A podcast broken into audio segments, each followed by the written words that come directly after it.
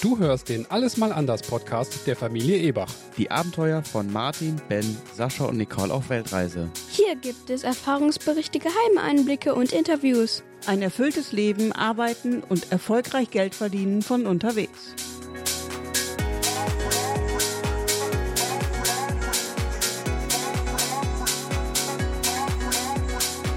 Folge 15. Kuala Lumpur, die Hauptstadt von Malaysia. Niemals hätten wir gedacht, dass wir einmal so lange in einer Großstadt leben würden und dabei auch noch glücklich sind. Für uns war es immer unvorstellbar, zwischen Betonriesen zu wohnen und dabei auf die Natur zu verzichten. Aber Kuala Lumpur hat uns da eines Besseren belehrt. Okay, es gibt wirklich viele Betonriesen und es werden auch ständig neue gebaut. Aber da diese Stadt von Dschungel umrandet ist und es genügend Parks gibt, ist die Natur nicht zu weit weg. Wir genießen zurzeit die Vorteile, die das Leben in einer Großstadt bietet. Vorweg, bei all den Produktnamen und Anbietern, die wir heute nennen, wir erhalten dafür kein Geld. Also, das ist unbezahlte Dauerwerbung. Wie immer haben wir unser erstes Apartment über Airbnb gebucht. Das Bistari-Kondominium liegt relativ nah am Stadtzentrum und direkt gegenüber von der Sunway Putra Mall. Wir hatten vier Schlafzimmer, ein wunderschönes großes Wohnzimmer und eine voll ausgestattete Küche. Da ich gerne Brot und Pizza backe, versuchen wir immer eine Unterkunft mit Backofen zu bekommen. Gar nicht so einfach in Asien. Allerdings muss man immer irgendwelche Kompromisse eingehen, zum Beispiel beim Sofa. Es ist schon sehr schwierig, hier in Südostasien tatsächlich eine gute Airbnb oder Unterkunft zu finden, die sowohl eine gute Küche wie auch ein tolles Sofa hat. Die Nähe zum Mall war wirklich genial. Man konnte einfach runterfahren und schnell was einkaufen gehen. In der obersten Etage gab es auch ein sehr modernes Kino und dort konnten wir für 10 Euro zu viert Filme gucken. Das Hochhaus ist schon etwas älter und die Amenities, also die Annehmlichkeiten wie der Tenniscourt, die Tischtennisplatte und so weiter, leider etwas schlecht gepflegt. Dafür war uns dann das Apartment etwas zu teuer, denn wir haben für 28 Nächte ca. 1500 Euro bezahlt. Auch wenn Strom, Wasser, das Internet und die Putzweh mit im Preis enthalten waren. Da wir aber auch immer mal günstiger leben wollten, haben wir unseren Suchradius bei Airbnb etwas erweitert. Da Grab einem hier das Leben sehr erleichtert, ist die Nähe zum Zentrum oder zu einer Metrostation nicht mehr so wichtig. Wir haben über Airbnb jetzt ein Apartment gefunden, das etwas weiter außerhalb liegt, aber die Fahrten zum Badmintontraining oder zum Supermarkt kosten circa ein bis zwei Euro pro Fahrt. Ist also auch kein nennenswerter Faktor mehr. Im Gegensatz zum Bistari-Kondominium, wo uns die Nacht über 50 Euro gekostet hat, zahlen wir hier nur 25 Euro die Nacht. Der KL Trader Square Apartment Komplex ist ein nagelneues Gebäude, das 2018 eröffnet wurde. Dementsprechend neu und modern sind die Amenities. Es gibt hier drei verschiedene Pools, einen Skygarten, eine Badminton- und Basketballhalle sowie zwei sehr gut ausgestattete Fitnessräume. Zudem wohnen hier fast ausschließlich Locals, was sich an den Preisen der umliegenden Supermärkte und Restaurants deutlich abzeichnet. Wir haben beim Inder gegenüber für ein Essen für vier Personen gerade mal vier Euro bezahlt.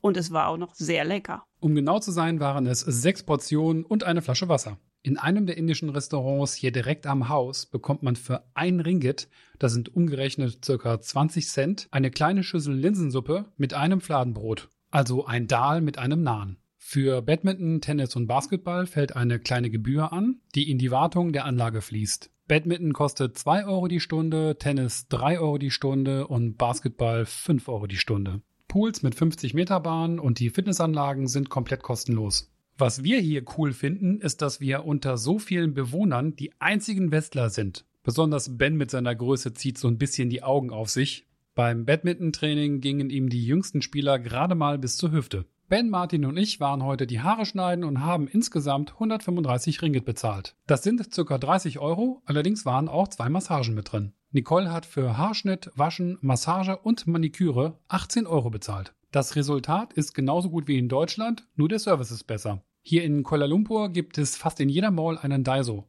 Das ist ein Euroshop aus Japan. Also jedes Produkt kostet ungefähr 1 Euro. Hier am Trader Square gibt es den Eco-Shop. Im Eco-Shop kostet jedes Teil nur 2 Ringe 10, was umgerechnet 45 Cent sind. Dementsprechend kostet eine 1,5 Liter Flasche Cola ohne Zucker auch nur 45 Cent. Die Menge an Plastik-Schnickschnack-Produkten, die man sich hier so billig kaufen kann, erklärt, warum Malaysia eines der größten Plastikprobleme der Welt hat. Eine 100 Mbit Internet Connection bekommt man hier im Haus schon für monatlich 25 Euro. Allerdings muss man dann auch ein bisschen Glück haben, dass man diese 100 Mbit auch voll ausnutzen kann. Je nach Tageszeit haben wir hier von ISDN-Geschwindigkeit bis ca. 50 Mbit alles gemessen. Wie du am Anfang vielleicht gehört hast, habe ich nicht Malaysia, sondern Malaysia gesagt. Und das liegt daran, dass die Malaien ihre Malls einfach so sehr lieben. Alleine in Kuala Lumpur gibt es über 60 Malls und es werden immer mehr. Darunter sind auch drei der zehn größten Malls der Welt. Malaien lieben es, alles unter einem Dach zu haben.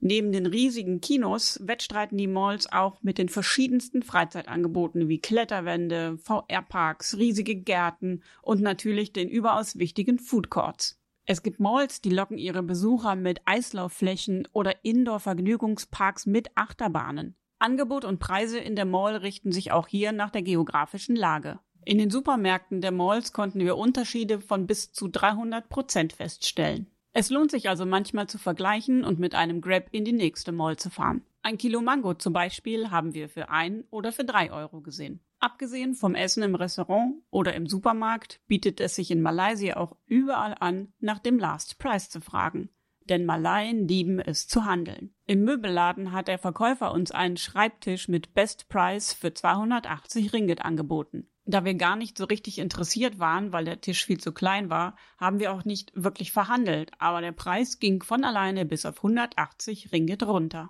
Daher unser Tipp fürs Verhandeln. Zeige Desinteresse und tu so, als ob du das Geschäft wieder verlassen willst, ohne zu kaufen. Dann purzelt der Preis meist von ganz alleine. Essen gehen in Malaysia ist wie eine Sportart. Jeder macht es und will immer besser werden. So sagt man hier, worüber reden Malaien beim Essen? Natürlich darüber, wo sie als nächstes essen gehen. Es gibt eine riesige Auswahl an unterschiedlichen internationalen Küchen. Leider kann ich auch über medizinische Kosten berichten, denn ich musste wegen meiner Schulter zum Arzt. Bei einem Schnorchelausflug auf Lombok hatte ich mir die Schulter verletzt und die Schmerzen wurden immer schlimmer. Da ich schon vor zwei Jahren in Deutschland an der anderen Schulter wegen des gleichen Problems operiert werden musste, wusste ich, dass ich nicht lange warten sollte. Ich habe mir dann von unserem Airbnb-Host ein Krankenhaus empfehlen lassen und dort nach ein paar Tagen schon den ersten Termin bekommen. Das Krankenhaus war riesengroß und supermodern eingerichtet. Bei der Anmeldung im Krankenhaus leistet man eine Anzahlung von 65 Euro, die entweder mit erbrachten Leistungen verrechnet wird oder im Anschluss zum Termin zurückgezahlt wird. Für die Anamnese, die Erstuntersuchung und eine Spritze gegen die Schmerzen habe ich 147 Euro bezahlt. Den Termin für das vom Arzt empfohlene MRT gab es dann schon vier Tage später. Kostenpunkt für MRT und Nachgespräch mit dem Orthopäden 310 Euro. Hiervon 220 alleine für das MRT. Das Ergebnis des MRT war zum Glück positiv und die verordneten Übungen helfen super. Bevor wir nach Australien fliegen, gibt es noch einen Kontrolltermin. Alles in allem war es eine gute Erfahrung. Der medizinische Standard ist hoch und die Ärzte sind gut ausgebildet. Sie sprechen meist gutes bis sehr gutes Englisch. Auch nach fast zwei Monaten ist Kuala Lumpur im Großen und Ganzen für uns die beste Stadt in Südostasien. Die kulturelle Vielfalt, die Shoppingmöglichkeiten, die Preise, die Menschen, das unkomplizierte und wirklich komfortable Leben hier macht Kuala Lumpur auch für die Zukunft zu unserer Basis für Südostasien. Im Vergleich mit all den Großstädten im südostasiatischen Raum, also Ho Chi Minh City, Manila, Bangkok, ist Kuala Lumpur allen voraus. Vielleicht nicht Singapur, aber dafür ist Kuala Lumpur auch eine gute Ecke günstiger. Kuala Lumpur strebt in den nächsten Jahrzehnten eine Angleichung des Lebensstandards an europäische Großstadtverhältnisse an. Und das merkt man auch an jeder Ecke. Das war der Alles mal anders Podcast. Hat dir diese Folge gefallen? Dann bewerte uns doch bitte in der Podcast-App deiner Wahl oder direkt bei iTunes. So erreichen wir mehr Zuhörer. Danke dafür. Du hast Kritik oder Fragen? Dann sende uns eine E-Mail an podcast@allesmalanders.de. Den Blog zum Podcast findest du unter allesmalanders.de. Dort kannst du dich auch in unseren Newsletter eintragen. Hier gibt es noch mehr Tipps, Tricks und weitere Informationen über unsere Reisen, Abenteuer, die Arbeit und das ortsunabhängige Geldverdienen. Zum Podcast gibt es Bilder und Videos auf Instagram unter alles.mal.anders. Genauso heißt auch unsere Community auf Facebook alles.mal.anders. Bis zur nächsten Folge. Ebachs out.